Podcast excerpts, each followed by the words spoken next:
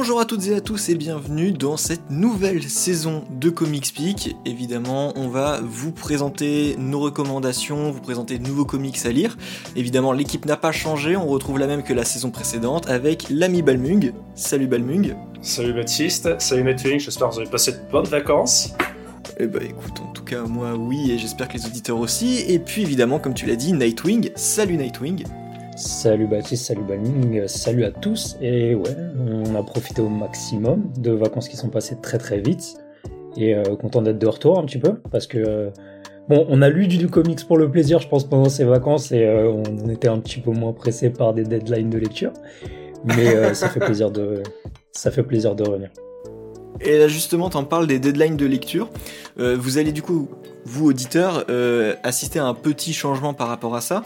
Auparavant, on vous présentait trois titres par podcast. Cette fois-ci, pour la nouvelle saison, on a décidé de réduire euh, la quantité de, comics à présenter, parce que pour nous, c'était un peu beaucoup. Vous voyez qu'on ne pouvait pas tous lire tous les comics, donc du coup, euh, c'était un peu, un peu compliqué. Euh, surtout parfois pour des comics où on était un petit peu curieux et qui se révélaient parfois être des déceptions. donc là-dessus, c'était un peu problématique. Et donc pour ça, à partir de maintenant, chaque podcast sera euh, concentré sur un seul titre. Par contre, à contrario, on va également augmenter la quantité de podcasts, c'est-à-dire que les podcasts seront plus courts, donc on va se permettre de pouvoir vous proposer un podcast sur un titre précis par semaine. Donc vous aurez un podcast par semaine qui va durer, euh, on estime, euh, une trentaine de minutes maximum pour vous présenter un titre ensemble. Ce qui est beaucoup plus que France Culture, je tiens à le dire qui font eux aussi un podcast où ils présentent un titre, euh, alors pas par semaine, mais voilà. ah ok d'accord. Et écoute, on, augmente la production face à, France Culture, euh, le système public en PLS, euh, très bien, très bien. Comics Speak arrive avec violence. Tremble Radio France. oui voilà. Alors, par rapport à ça, effectivement, il y avait eu un petit débat autour de ce changement de, rythme, et on comprend également le fait que ça puisse nuire à certaines choses, parce qu'effectivement, quand on change quelque chose, on a des points positifs, mais on a également des points négatifs, et je sais que vous allez peut-être perdre, on va dire en curiosité, en titre un petit peu obscur euh, qu'on vous présente. Et eh bien en fait pour ça, on va également se tenir à quelque chose, c'est qu'on veut également continuer de vous présenter de l'indépendant. Et pour ça, vous allez voir que les deux premiers podcasts vont euh, être très orientés indépendants. Donc voilà, on va essayer de trouver un équilibre entre comics mainstream euh, et comics indépendants. et donc généralement, je pense qu'on va également augmenter la quantité de bons comics qu'on vous recommande. Donc euh, je crois qu'on va avoir que des bonnes sélections. Vous inquiétez pas, il y aura 5 titres euh, Batman qui vont arriver après cela. pas de soucis. Le respect est mort. Ah, ah, du coup, pas forcément des bons titres. Ah, ah bah oui, bah non, du coup, euh, certainement, on se rappelle de One Dark Knight, c'était, c'était pas foufou. Bref. Il y a toujours Williamson. Oui, c'est vrai. On va revenir là avec euh, une première recommandation euh, pour notre premier podcast de la nouvelle saison. Euh, franchement, je pense qu'on tape fort. Ça faisait longtemps qu'on me, le recommandait et je suis content qu'on ait cédé là avec cette réédition par Urban Comics. Puisqu'aujourd'hui, bah, vous avez vu dans le titre, on va vous présenter Gideon Falls de Jeff Lemire et de Andrea Sorrentino. Euh, donc là, c'est une réédition par Urban Comics sous forme d'intégrale. Le titre est déjà sorti en euh, je sais plus combien de volumes, 7 ou 8, un truc comme ça. Euh, c'était beaucoup plus long que ce que je pensais. Oui. 5 5. Ok, d'accord. Je croyais que c'était plus long. Oui, oui. C'est juste que le dernier était, était, en fait, il est, je crois qu'en VO, le titre, le cinquième tome était en deux et ils l'ont, ils l'ont fusionné, il me semble. Parce que le titre, le dernier est très, très épais. Alors du coup, comme euh, évidemment avant on se partageait les titres, aujourd'hui on va se partager les tâches et donc euh, c'est Balmug aujourd'hui qui va nous présenter l'histoire de Gideon Falls. Alors en plus, Gideon Falls, je tiens juste à le dire avant de commencer, c'est aussi un titre. Euh, on, commence déjà sur un bon titre parce que c'est un, un qui a gagné un Eisner Award, hein, je tiens à le dire, en 2018. Donc allons-y. Euh, Gideon Falls. Alors Gideon Falls, avant de commencer, c'est d'abord une petite ville imaginaire américaine que nous présente Jeff Lemire. Petite ville où va être euh, le, qui va être le théâtre de, euh, de choses un peu bizarres qui vont se passer. Et pour ce faire, nous allons suivre en fait dans cette histoire de deux hommes. D'abord Norton Sinclair que je vais vous présenter, qui est un homme un peu bizarre qui se bat en permanence avec un avec un masque, un masque chirurgical. Donc voilà, enfin les, comme vous avez connu avec le Covid, voilà. Euh, avec euh, qui a des troubles obsessionnels, qui, a pour euh, obsession en fait de fouiller les poubelles de la ville et de fouiller à droite à gauche pour chercher des bouts de bois et des clous tout ça parce qu'il a un, désir dans sa tête, c'est une obsession pour une espèce de grange en noir qui est qui est assez horrifique quand il la présente dans son esprit. Et au cours de au cours de sa de sa partie à lui, on va dire, parce que du coup ces deux hommes ne vont pas être forcément dans la même partie.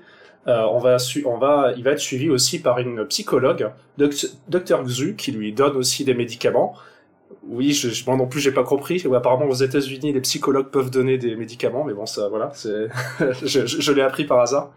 Et euh, la particularité de Norton Sinclair, euh, c'est aussi que, ben voilà, en plus de, de ce trouble exceptionnel, il est hanté, on va dire, à la fois par un passé que je ne vais pas décrire, que je vous laisserai voir avec le récit, mais aussi par une espèce d'entité avec un espèce de sourire extrêmement flippant euh, comme un espèce de croque-mitaine euh, qu'on va découvrir au cours de l'œuvre. Et en fait, en même temps de ça, on va suivre du coup une deuxième histoire qui s'appelle le, prêtre. Euh, enfin, on va suivre le prêtre euh, Wilfrid qui lui aussi qui lui arrive à Gideon Falls pour remplacer l'ancien prêtre de la ville qui est mort dans un accident de, de, voiture et qui a été envoyé par un archevêque. On comprend de manière un peu cryptique qu'il a été mis là euh, parce qu'il a euh, vraiment une mission qui a été donnée par l'archevêque. Mais derrière, on comprend qu'il a une faute dans son passé qu'il ne décrit pas, et euh, en fait, il a même carrément, on va dire, un espèce de, à la fois un lourd secret, mais aussi une un espèce de doute dans la foi, qui va s'exprimer assez rapidement dans les planches. Et bien évidemment, lui, en arrivant directement, il se fait directement voir, c'est-à-dire qu'au bout de de même pas une journée, euh, il va se réveiller dans la nuit pour voir en fait le prêtre mort de la de, quelques jours avant euh, au-dessus de son lit avec un air sinistre courir dans un champ et euh, tuer enfin en fait il va essayer de suivre dans la dans le champ et va voir en fait la grange dont je parlais juste avant dans un flash et voir après qu'il y a qu'il y a une femme morte alors poignardée en plein milieu du champ et bien évidemment, il va se retrouver derrière les barreaux parce que bah, le mec vient à peine d'arriver et du coup, bon, ben, euh, ça paraît trop suspicieux. Euh, et euh, je vais aller à peine plus loin dans l'histoire parce que là, on va être vraiment que sur la toute première partie du titre, c'est que euh, on va avoir, euh, euh, on va directement le, sortir de prison parce qu'il va se passer directement, enfin quelques heures après, un deuxième meurtre. Et on va et en fait ils, vont bon vu que le, il est emprisonné bien évidemment il peut pas avoir fait de deuxième meurtre et en fait, ils vont découvrir qu'en fait, le, ce qu'ils disaient avoir vu le prêtre se balader dans le champ, et ben, en fait, c'était pas une hallucination. Ils ont retrouvé le prêtre mort euh, à quelques kilomètres plus loin, mais comme s'il était mort il y a quelques heures en fait, alors qu'il était mort il y a déjà plusieurs jours en fait, euh, quand sur la première fois. On va suivre en fait ces deux histoires à peu près à peu près bizarres qui se relient. Où pendant tout le long du titre, on va se demander est-ce qu'on est vraiment en train de parler de la même euh, Gideon Falls? On n'a pas l'impression que les personnages soient directement en lien. Et je vais essayer d'éviter de plus euh, parler là-dessus parce qu'on est face à une histoire qui est euh, riche en, en révélations.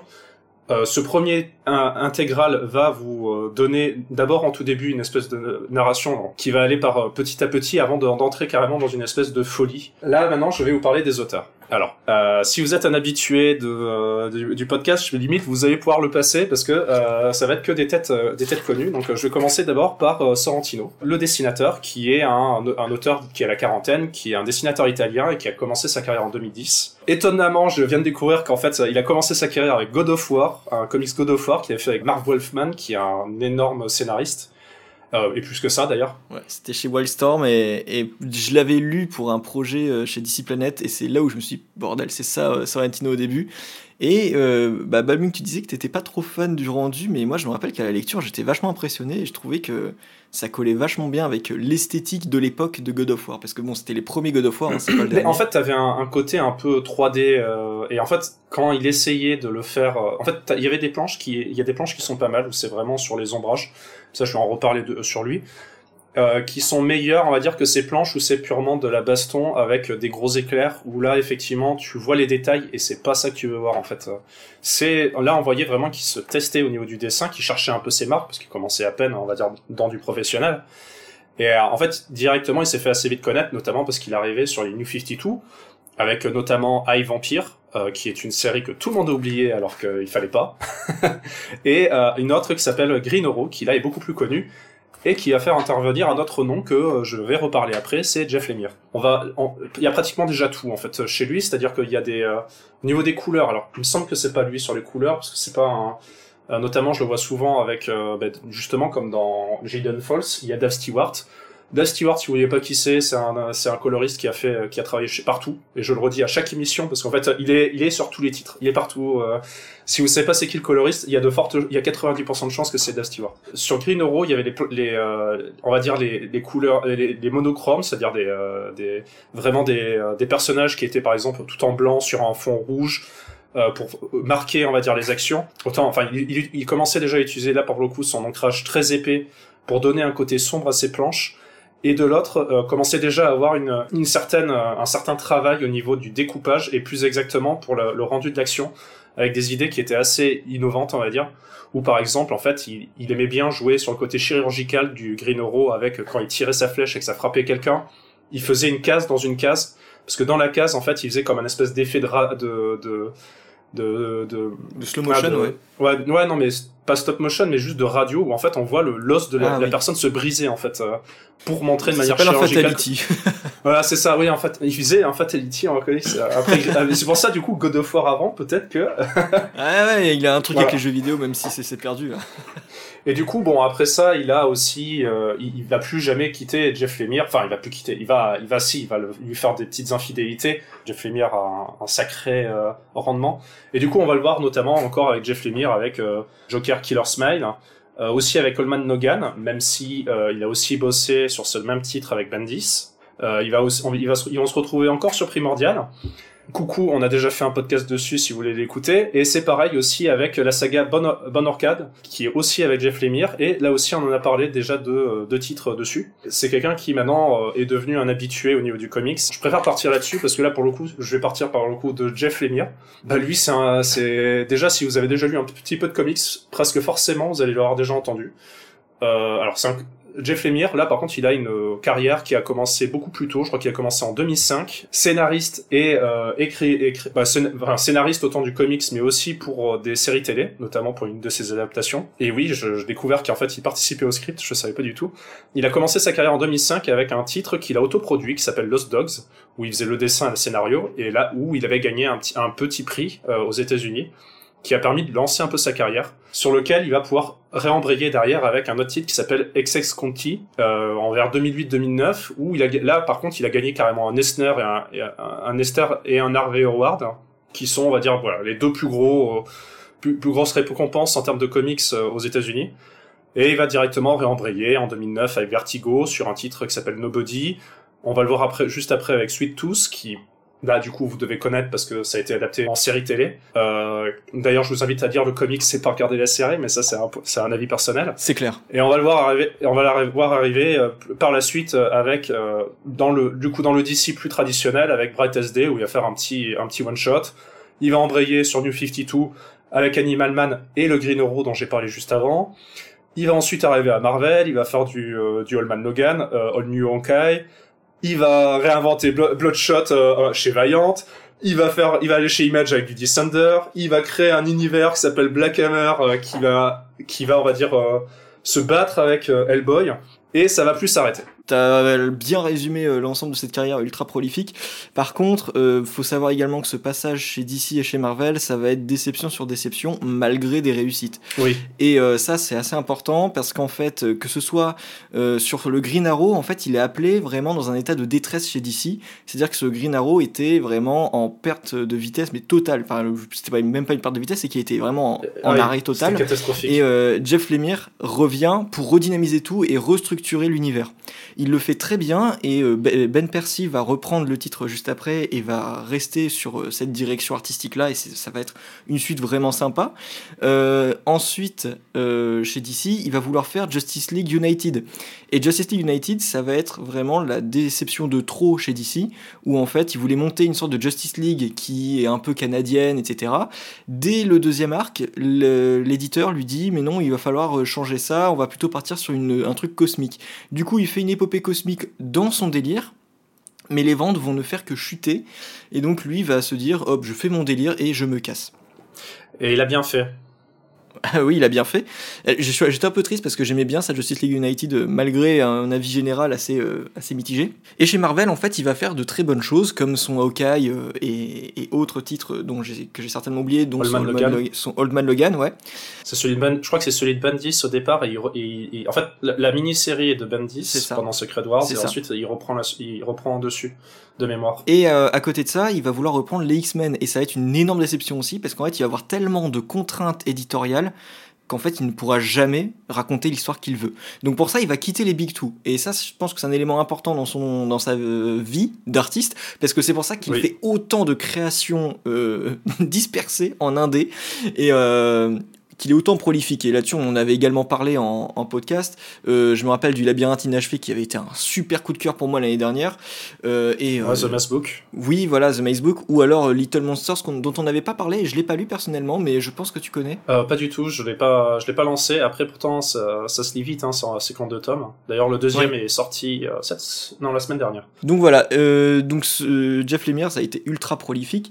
Euh, concernant Gideon Falls, pour revenir euh, sur, le, sur le sujet, qu'est-ce que vous en aviez pensé? On va partir euh, de la vie de Nightwing. Bah, Gideon Falls, pour être euh, très honnête, j'ai mis du temps à rentrer dans l'histoire. En fait, je, je trouvais ça très classique dans l'ambiance thriller euh, mystérieux.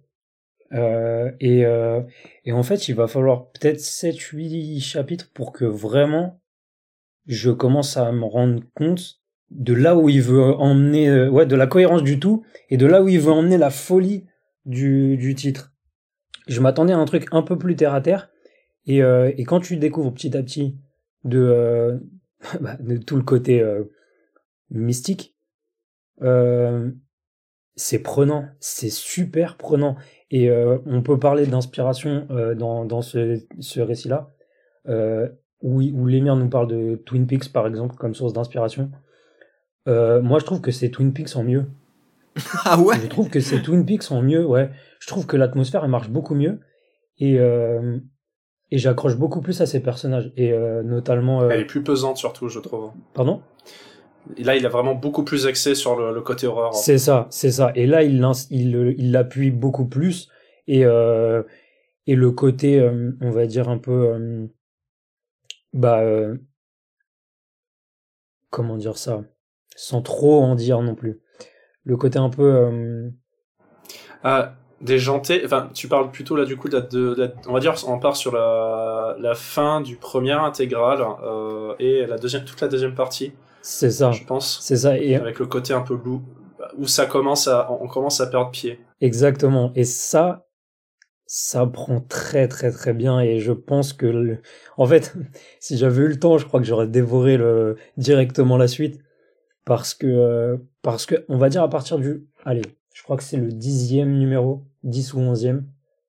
Euh, là, je suis complètement à fond. C'est, c'est extraordinaire dans la, la folie dans laquelle il, emmène le titre. Et, euh, et, et tout fonctionne à merveille aussi avec, euh, avec le dessin de Sorrentino. Euh, pour ceux qui écoutent les podcasts depuis, euh, depuis un moment, j'étais pas le plus grand fervent euh, défenseur et euh, fan de Sorrentino au départ. Et euh, plus le temps passe, plus je m'in- m'intéresse à ce qu'il fait et au genre de titre qu'il fait. Et puis bon, quand on lit du Jules Lumière, on est obligé de, de, de trouver Sorrentino à un moment. Oui, voilà, c'est ça. Donc et en fait, en fait, je découvre que bah en fait c'est c'est génial, c'est juste génial. Et on peut on peut parler aussi du reparler du découpage de Sorrentino, qui est quelqu'un qui euh, qui est extrêmement euh, imaginatif à ce niveau-là. Et euh, et pareil, au début de Gideon Falls, je le trouve très classique, mais plus ça va, plus on tombe là aussi dans une folie dans le découpage, dans dans une dans une ambiance unique. Et, et c'est prenant, même à ce niveau-là, c'est très prenant. Et franchement, Et alors là-dessus, tu vois, si jamais tu t'es arrêté au premier, euh, au premier intégral, parce que, alors du coup, comme t'as dit, hein, euh, t'as lu la première intégrale, je l'ai fait pareil, et je pensais pas vraiment lire la suite parce que je me suis dit, eh, c'est bon, j'ai encore Lazarus à terminer, euh, j'ai envie de finir Lazarus depuis le temps, tu vois, et euh, là, j'ai toujours pas fini. Et euh, je me dis, allez, hop, je lis la première intégrale et je m'arrête là pour le podcast. Et là, j'ai fini la première intégrale et je pensais avoir euh, pré-shot l'émir sur euh, la conclusion. J'étais tellement loin, j'étais tellement loin. Il y a aucun moyen que vous imaginiez jusqu'où ça va. Parce que même quand tu te dis, ah c'est bon, c'est fini, j'avais pas vu ça venir, il te remet une claque avec un coup de pierre tourné dans la nuque. c'est incroyable. C'est vraiment, c'est vraiment du, c'est vraiment du génie à ce niveau-là. Et c'est pour ça que je trouve que c'est Twin Peaks en mieux. Mm. Parce que euh, Twin Peaks a un peu, un, côté un peu, euh, euh, il y a un côté vraiment mystique, une ambiance mystique dans la série. Mais où je trouve, même si je l'ai pas encore totalement terminé, où je trouve qu'ils vont, ils vont jamais, ils passent jamais le pas pour totalement l'assumer euh, là, c'est là ils mettent les deux pieds dedans et on y va tout droit quoi. Mm. Mais ça marche super bien. Tu vois, c'est ça aussi, c'est qu'en fait, comme tu dis, au départ, on est en terrain connu. Et moi, c'était pareil. Je pensais que Gideon Falls allait être un titre classique, l'émir, tout comme tout ce qu'on avait dit la saison dernière en fait à propos des titres de l'émir. Il est en terrain connu, il te parle de la ville, de la campagne, de la famille, euh, des relations humaines. Bah, très bien. Là aussi. Oui, bien, bien, sûr, bien sûr. Sauf que, oui, mais justement, tu commences comme ça en te disant, ok, c'est classique. Bon, Sorrentino, il, il est pas là pour innover.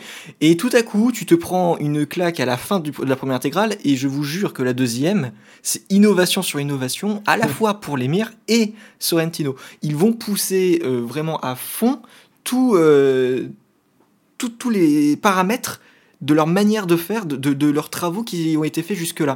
Euh, en fait, j'aurais un reproche à faire à Gideon Falls, c'est que j'ai eu euh, beaucoup moins d'impact émotionnel en lisant Gideon Falls qu'en lisant Royal City ou Maze Book. Alors que c'est deux sujets qui, qui ont été travaillés, retravaillés, retravaillés par l'émir. Ici, par contre, sur le plan technique, j'ai jamais lu du l'émir aussi poussé. Oui, mais en plus, euh, c'est un véritable c'est un véritable travail de maître où euh, on sent qu'en en fait, quand on est arrivé jusqu'à la fin du titre, donc moi à l'époque je l'avais lu jusqu'au bout, on se rend compte qu'en fait, euh, en relisant le titre, j'ai eu justement pour euh, j'ai repris pour l'émission, en fait on, voit déjà toutes les lignes directrices dès les premiers tomes, et voire même des, des conversations un peu cryptiques, des personnages qui lancent une phrase comme ça, et en fait tout était, tout était prévu, il avait déjà une idée d'où est-ce qu'il allait. C'est véritablement un, un maître, euh, enfin un chef-d'œuvre. Euh, j'ai un, ouais, on s'en rapproche, mais euh, on est vraiment sur quelque chose d'extrêmement bon. Mais c'est ça que j'adore, c'est qu'en fait, ce n'est pas un mystère mmh. qui qui est impossible à résoudre, parce que c'est un mystère qui va effectivement très loin, qui est impossible à, imaginer euh, seul, mais malgré tout, il te dispose des indices qui font que tu as l'impression que c'est incohérent, mais cette incohérence n'est qu'une impression. Parce que ces incohérences, ce sont tous des indices qui ont du sens après. Et j'ai trouvé ça super fin de sa part. Et même, même j'irais sur, un, autre point, je trouve, c'est que euh, il y, a, euh, y a des éléments petit à petit déposés dans le récit qui font que tu Enfin, moi, ça m'a fait cet effet que je, je me faisais une idée d'où ça allait. Oui. Et il arrivait à trouver un autre chemin.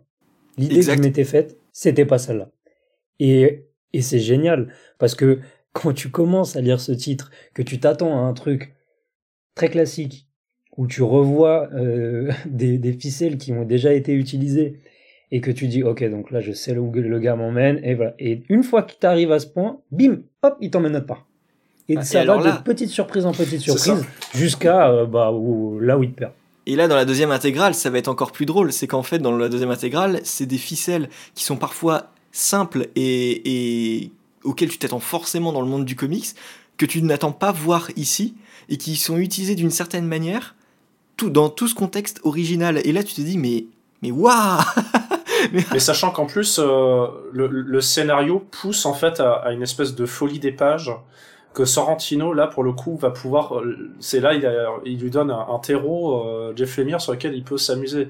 Là on est sur la deuxième partie c'est un, véritable ballet où en fait euh, on n'est plus du tout sur une histoire conventionnelle dans laquelle où as juste tu vas juste lire aller d'un point A à un point B t'as des planches où ça va exploser de partout. Pas dans le sens Michael Bay mais vraiment dans un truc où en fait euh, je, je vais pas utiliser le terme précis, euh, enfin quoi que si, il y a, y a un côté temporel en fait dans ce titre qui, qui se perd en fait sur le, sur le suivant où il va pouvoir jouer là-dessus et c'est vraiment génial. Franchement là pour le coup Sorrentino il, là il peut se lâcher comme il veut parce que oh, Sorrentino en fait le, souci c'est que pour moi c'était un, un, dessinateur qui avait euh, plein de potentiel qui en fait déjà fait l'effort de se de sortir des de, de l'habitude de, du découpage, des découpages un peu linéaires, un peu chiants, où il essaie de faire des petits trucs, des petits ajouts. Mais c'est toujours des petits trucs. C'est pas, il va pas essayer, par exemple, de vous guider le regard pour que vous commenciez une, plage d'un côté ou un autre. Ça va toujours être assez conventionnel. Mais euh, enfin, il, voilà, il reste, il va rester quand même toujours un peu sage. On va le voir sur d'autres œuvres là-dessus. Mais sur cette œuvre-là, peut-être sur les deux, sur les, deux premiers tomes, on va dire, pour les lecteurs qui ont commencé avec l'intégral, ça fait à peu près les deux tiers du titre, euh, enfin les deux tiers du premier tome. Euh, là, ça va être un peu plus conventionnel, si ce n'est quelques planches, et à partir de la fin du premier intégral et du début du deuxième, ça va, ça va, ça va aller en fait euh, en accélérant. Et en fait, c'est euh, ce, titre est une course folle. Au tout début, ça va assez lentement. On, prend la, on essaie de quand même de de, se faire au personnage, au personnage, le, côté un peu maniaque du personnage principal, le, poids du père Wilfrid qui est aussi dans l'incompréhension, mais qui a aussi l'air d'avoir un secret, euh, enfin un, un, passé euh, hyper lourd. tout ça, c'est vraiment de jouer de l'ambiance. Et une fois que c'est entré en tête, ça va comment Il lâche les chevaux et là, ça ça commence à accélérer, accélérer. C'est ça. On peut, on ne respire plus et on ne fait que que enchaîner les pages sans pouvoir s'arrêter. Exactement. C'est simple, c'est que le premier tome, il risque de vous faire peut-être un peu chier. Je, pour ceux qui n'ont pas l'habitude de, de, lire des titres où ça va un peu blablater, où va y avoir un mystère, etc. Et dès que vous arrivez sur le deuxième tome, euh, je vous mets au défi de pas essayer, de pas vous le taper, ne serait-ce en, en, deux fois, grand, grand max une fois. Et c'est pour ça qu'en fait, euh, je recommande vraiment ce format d'intégrale, parce que c'est vrai que sur les albums simples, tu pouvais lire le premier, à la rigueur le deuxième, tu pouvais ne pas être pris dedans et te dire que c'était la série, qu'il faudrait que tu complètes un jour, mais que final tu ne fais jamais. Que là, avec l'intégrale, ça s'arrête vraiment à un moment où tout explose. Tu as tous les éléments et tu es pris dans l'intrigue ce qui fait que le, du coup, c'est vraiment ça, c'est vraiment que deux intégrales. Et la deuxième intégrale, tu auras envie de la finir, et que et c'est là où tu vas te prendre une quantité de mandat à l'infini. Euh, je terminerai euh, la vie sur euh, une, euh, une petite comparaison. C'est qu'en fait, pour moi, Gideon Falls, c'est du Hickman accessible. C'est du, on, a une innovation et un mystère très cryptique, mais avec des indices logiques à la Hickman, mais avec une narration et des thématiques à la, à Lemire. Et je trouve ça que je trouve, je trouve que c'est vraiment génial. Donc si vous êtes fan de Jonathan Hickman, vraiment foncez parce que ça va, vous allez retrouver un mystère un peu à la, à la Hickman avec des concepts très farfelus.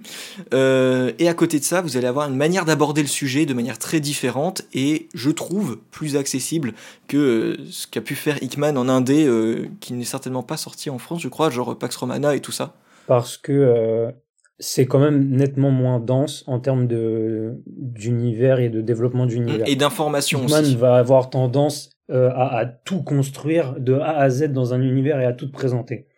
Là, c'est c'est pas autant développé et euh, faut pas, enfin, c'est pas non plus euh, très long à lire, euh, même la première partie du titre.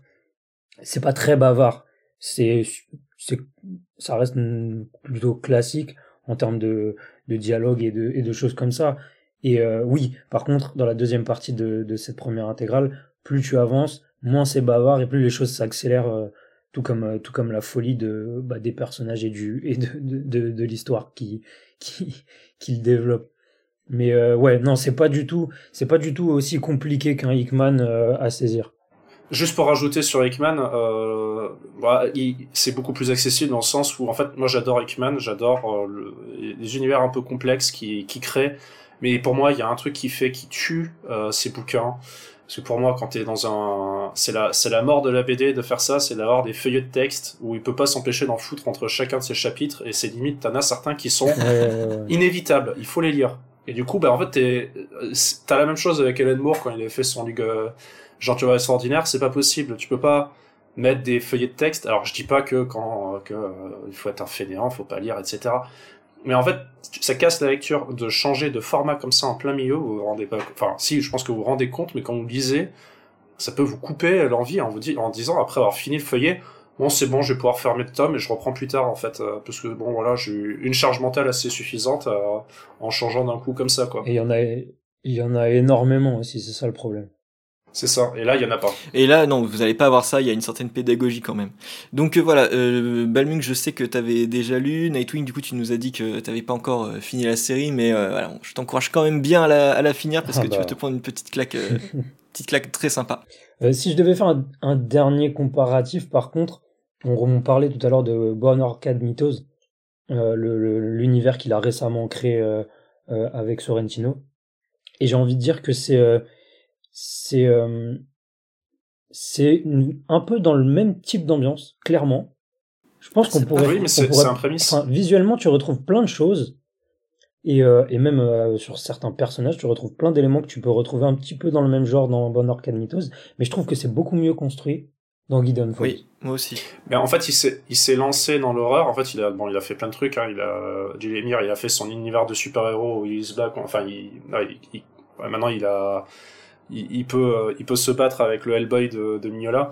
mais, et à, et à travailler aussi sur ces histoires en indé où ça parlait beaucoup plus terre à terre de famille. Mais là, vraiment, il, il s'est essayé à l'horreur avec ce titre-là. Et ça se voit que de toute façon, c'est extrêmement, euh, je vais pas dire pompé, mais on voit que c'est un, que Gideon Falls, c'est un prémisse à son euh, Bon Arcade. Euh, même si Bon Arcade, pour le moment où est-ce que ça en est, j'ai un peu plus de critiques à faire dessus qu'un qu'un Gideon Falls. Ouais. C'est clair. bon, Totalement d'accord. Donc du coup, si vous aimez Jeff Lemire et si vous aimez les, les mystères euh, de ce type-là, on vous invite vraiment à lire Gideon Falls. Ça sera juste en deux intégrales. C'est publié euh, chez Urban Comics dans leur grand format Urban. Et euh, du coup, ça va valoir une petite trentaine d'euros pour euh, une quantité de pages assez conséquente. Je crois qu'on est sur de l'ordre de 350-400 pages, je crois. Mais du coup, c'est un peu, j'ai un peu du mal à, à savoir la fin du, du premier tome, parce que je suppose qu'il y aura deux intégrales, mais vu que moi, moi, c'est sorti en cinq tomes, euh, ouais, bon, je pense qu'à mon avis, ça, il doit faire les trois premiers tomes, et le, le deuxième, il fera que C'est les c'est deux ça, derniers. c'est les trois premiers. C'est les trois premiers, c'est ça, ouais. Et donc du coup, on vous laisse avec euh, cette grosse recommandation. C'est du coup notre lecture de la semaine, coup de cœur général, j'imagine. Ah oui. Oui, oui, largement. On commence la saison avec un coup de cœur de l'équipe. Voilà, du coup c'est fini pour ce premier podcast de la- cette nouvelle saison. On vous laisse avec cette recommandation. On se donne rendez-vous la semaine prochaine, parce que du coup c'est un hebdomadaire. Et euh, la semaine prochaine on vous parlera d'un euh, thriller psychologique chez Delcourt. On vous laisse chercher et on se dit à la semaine prochaine pour une nouvelle recommandation comics. Salut tout le monde À très vite, du coup. Salut!